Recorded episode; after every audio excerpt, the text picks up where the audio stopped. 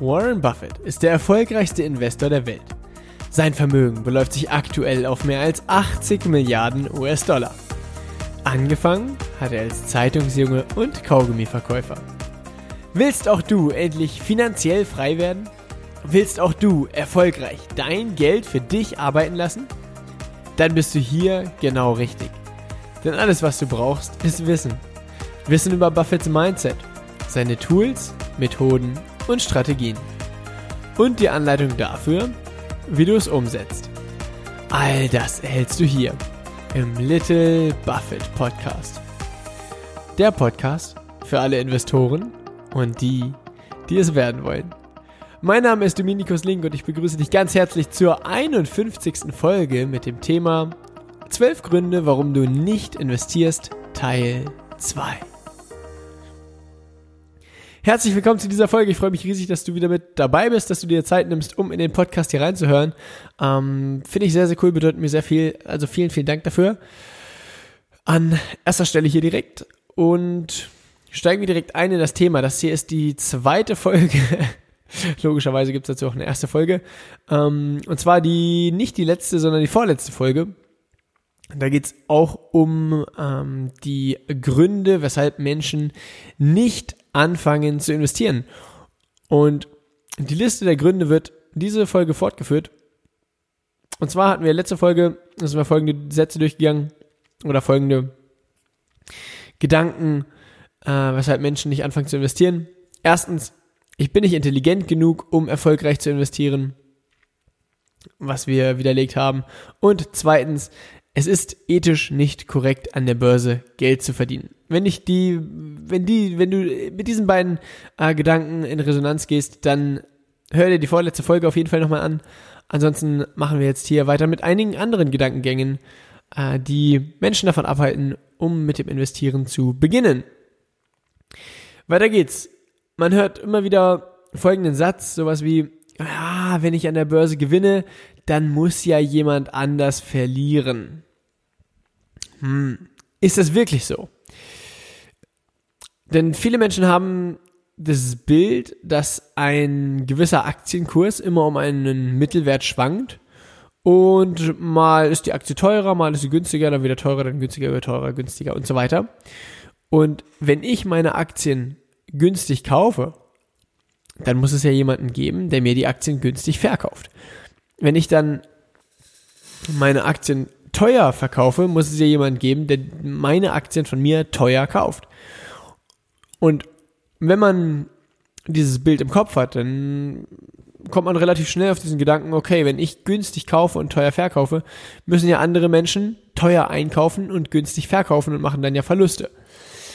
Ja, wenn das soweit stimmt, dass, dass, dass sich ein Aktienkurs rein um einen Mittelwert bewegt, ja, das heißt, irgendwo durchschnittlich bei 20 Euro steht, mal bei 10, mal bei 30, ja, dann würde das auch ein Stück weit zutreffen.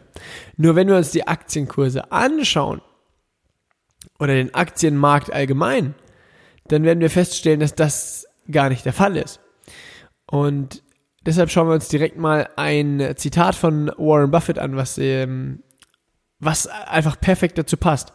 Und zwar sagt Warren Buffett, Aktien kamen immer wieder aus einer Krise heraus. Also das ist so die Headline der, des Zitats und jetzt geht's los. Langfristig werden die Aktienmärkte für gute Nachrichten sorgen. Im 20. Jahrhundert durchlebten die USA zwei Weltkriege, weitere traumatische und teure militärische Konflikte eine Depression, mehrere Rezessionen, Börsenpanik, einen Ölschock, Virenpandemie und den Rücktritt eines Präsidenten.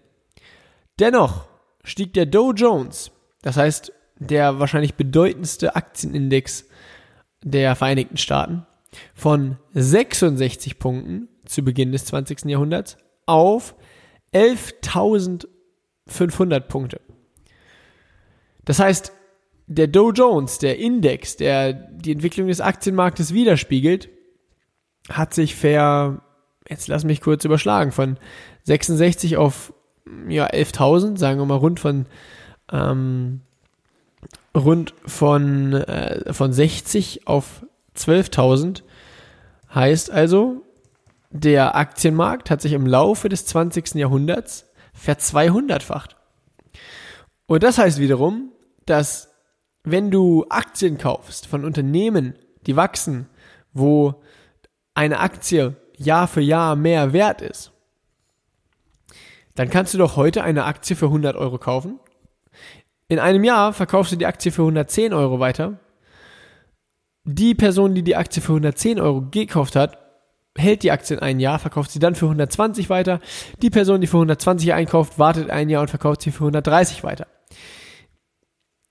Und hat dann irgendjemand von uns verloren? Wir haben für 100 gekauft, für 110 verkauft. Die nächste Person für 110 gekauft, für 120 verkauft und so weiter. Dabei haben wir gewonnen und keine andere Person verloren. Der Clou ist folgender.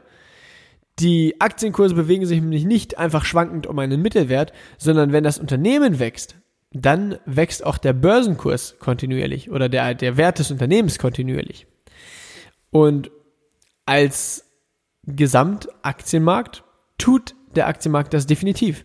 Das heißt, die, die Indizes, wenn man sich die anschaut, die wachsen seit Jahren und Jahren und Jahren und Jahren und wachsen auch immer weiter. Das heißt, der, der Unternehmenswert aller amerikanischer Unternehmen in Summe wächst Jahr für Jahr. Das heißt, wenn wir heute uns daran beteiligen und in einem halben Jahr, in einem Jahr diese Anteile daran verkaufen für einen höheren Betrag, als wir dafür bezahlt haben. Die Person, die dann sich die Anteile kauft, die dann wieder später teurer verkauft und so weiter, können wir gewinnen an der Börse, ohne dass jemand anders verlieren muss. Das heißt, es ist definitiv nicht so, dass zwangsweise jemand anders verlieren muss. Das, damit parken wir das Thema quasi ab und springen weiter zum nächsten Punkt. Und zwar und das ist auch sehr, sehr spannend, nur Fachleute können beim Investieren an der Börse Geld verdienen. Oh, das hört man so häufig, dass Menschen der Überzeugung sind, naja, ich als Privatperson kann ja sowieso nichts machen an der großen, bösen Wall Street, sondern das ist ja äh, eigentlich nur was für große Investmentbanker, große Versicherungsgesellschaften ähm, Institutionen mit mehreren Millionen Kapital, die dann noch einen vernünftigen Fondsmanager haben und so weiter. Nur Fakt ist, es gibt viele, viele Personen oder viele, viele Menschen, viele, viele Investoren, die besser, viel besser abschneiden als diese ganzen vermeintlichen Fachleute. Und zwar äh, ist Warren Buffett mal eine Wette eingegangen, in der es darum ging, dass jeder x-beliebige Privatmann mit einer ganz einfachen, ganz simplen Strategie Fondsmanager über die Dauer von zehn Jahren schlagen kann. Die Wette hatte er 2008 äh, wurde die angetreten und 2018, im Jahr 2018 wurde dann gesagt, okay, also Warren Buffett hat die Wette gewonnen. Es gibt eine sehr, sehr, sehr, sehr einfache Art und Weise, wie jeder Privatinvestor die also jegliche Fondsmanager quasi, von der Performance her schlagen kann. Wie das genau funktioniert, gucken wir uns die nächsten Folgen auf jeden Fall noch an. Nur, äh, das ist auf jeden Fall ja schon mal ein Statement, was beweist, okay, es ist eben nicht so, dass nur Fachleute investieren können, sondern ich als Privatinvestor schneide sogar in der Regel besser ab als die ganzen Fachleute. Und es gibt schon eine Podcast-Folge, die heißt ähm, jetzt lass mich kurz nachschauen, warum du besser als die Profis bist. Die ist am 10. September rausgekommen. Was wird das für eine Folgenzahl sein? Knapp Folge 40 ungefähr. Ähm, in der auch nochmal ein paar Gründe genannt werden, warum du als Privatinvestor wirklich große und viele Vorteile gegenüber diesen ganzen institutionellen Anlegern, wie zum Beispiel Banken und Versicherungen und so weiter hast. Das heißt, wenn du dich dafür interessierst, dann hör dir auf jeden Fall die Folge ähm, die Folge Warum du besser als die Profis bist an. Die ist auch sehr, sehr, sehr, sehr, sehr spannend. Vom 10. September 2019. Damit wollen wir auch das Thema dann abhaken und wir widmen uns dem nächsten Thema. Um zu investieren, brauche ich viel Zeit. Ah, was ein witziger Gedankengang. Fakt ist, Warren Buffett macht das Ganze hauptberuflich. Das heißt, Buffett beschäftigt sich den ganzen Tag damit, ähm, nach günstigen Unternehmen Ausschau zu halten, zu überlegen, okay, wo kann ich mein Geld als nächstes clever investieren? Nur Fakt ist auch, das musst du nicht. Du musst nicht den gesamten Tag damit verbringen, nach irgendwelchen Ideen Ausschau zu halten. Wenn man das auf eine einfache Art und Weise macht, so wie Warren Buffett das auch im Rahmen der Wette quasi durchgeführt hat und wo er im Vorfeld gesagt hat, naja, wenn jeder x-beliebige Privatinvestor das genauso macht, dann läuft er schon mal besser als der Markt ab oder besser als die Fondsmanager ab. Wenn man das so macht, dann sage ich dir, brauchst du nicht mehr als, lass es 20 Minuten im Monat sein. Dass du einmal im Monat dir quasi einen Überblick verschaffst, okay, wie stehen die Finanzen, Geld überweist und dann das Geld investierst. Und dann bist du mit 20 Minuten im, im Monat schon, ähm, ja, kommst du auf jeden Fall hin. Das heißt, um zu investieren, brauche ich viel Zeit und die Zeit, äh, also brauche ich viel Zeit, ist in dem Sinne auch, äh, wenn man, wenn man Buffett fragt, dann wird Buffett sagen, es ist sehr, sehr, sehr, sehr dienlich, viel zu lesen und so weiter, sich viel damit zu beschäftigen. Und dem will, dem will ich auch nicht widersprechen. Natürlich, zu lesen und sich Informationen einzusammeln ist unglaublich wertvoll. Nur, wenn man das relativ einfach hält, und das Schöne ist ja, als Investor hast du immer in der Hand, was für ein Programm du fährst. Ob du sagst, okay, ich will diese einfache Variante, wo ich nur sehr, sehr wenig Zeiteinsatz habe, oder Zeit, ja, Zeitaufwand, Zeiteinsatz, wie auch immer, ähm, dann kommst du da eben relativ schlank mit weg. Und du kannst dich aber zeitgleich auch dafür entscheiden, zu sagen, okay, ich will die Variante, wo der Zeitaufwand etwas höher ist. Und das ist eben deine freie Entscheidung als Investor. Genau. Dann machen wir weiter mit dem nächsten Gedankengang, der Menschen daran hindert zu investieren. Und zwar, die Welt der Finanzanlagen ist schwierig und undurchsichtig. Und dazu sage ich dir eins, bevor man damit anfängt, sich intensiv mit der ganzen Thematik auseinanderzusetzen, kann einem das schon sehr schwierig und undurchsichtig vorkommen. Denn in der Welt der Finanzen werden viele Fachbegriffe benutzt, es wird viel Englisch gesprochen und äh, dann ist es sowieso eine neue Umgebung und so weiter. Das heißt, die Welt der Finanzanlagen mag im ersten Moment vielleicht schwierig und undurchsichtig äh, wirken. Allerdings, allerdings, je mehr man sich damit beschäftigt, desto mehr klart sich ja auch quasi dieser Dschungel auf. Das heißt, je mehr man sich mit dem Thema Investieren beschäftigt, desto übersichtlicher und durchsichtiger wird diese ganze Thematik. Das heißt, um das äh, quasi nochmal final abzuschließen, die Welt der Finanzanlagen ist schwierig und undurchsichtig. Ja, für diejenigen, die sich nicht damit beschäftigen. Nein, für diejenigen, die sich damit beschäftigen, ist der Finanzmarkt nicht schwierig und unübersichtlich, sondern relativ leicht zu verstehen. Beziehungsweise es braucht halt seine Zeit, um das zu verstehen. Das ist ja auch logisch. Nur wenn du einmal verstanden hast, wie der, ähm, wie der Markt überhaupt funktioniert, umso ja, umso einfacher wird es dir einfach fallen. Das ist ja auch kein Hexenwerk. Dann kommen wir zu einem weiteren Zitat, was, äh, oder gar nicht so Zitat, sondern eher zu einem weiteren Gedankengang. Und der ist vielleicht einer der spannendsten Gedankengänge überhaupt. Und zwar, Geldanlagen sind alle viel zu risikoreich. Lass dir dazu Folgendes gesagt sein. Warren Buffett beschreibt Risiko wie folgt. Risiko entsteht immer dann, wenn man als Investor nicht ganz genau weiß, was man tut. Das heißt, in dem Moment, wo du weißt, was du tust, wo du dich mit dem Unternehmen beschäftigst, wo du dann die klare Entscheidung triffst, ja, jetzt beteilige ich mich an dem Unternehmen, ähm, unterliegt das sehr, sehr, sehr geringem Risiko.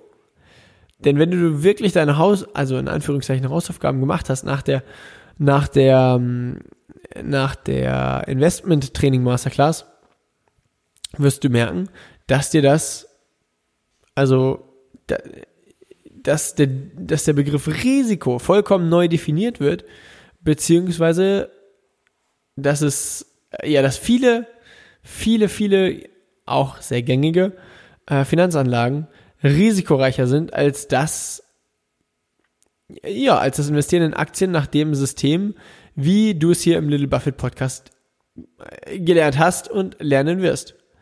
Das wird auf jeden Fall sehr, sehr spannend. Und entsprechend, also wenn wir uns nochmal mit dem Thema Risiko beschäftigen, Risiko entsteht immer dann, wenn man ganz, also wenn man nicht ganz genau weiß, was man tut. Das heißt, wenn du dich nicht mit dem Unternehmen beschäftigst, wenn du nicht weißt, was du tust, an welchem Unternehmen du dich überhaupt gerade beteiligst, dann gibt es natürlich immer ein Risiko. Und das Risiko ist dann auch relativ groß.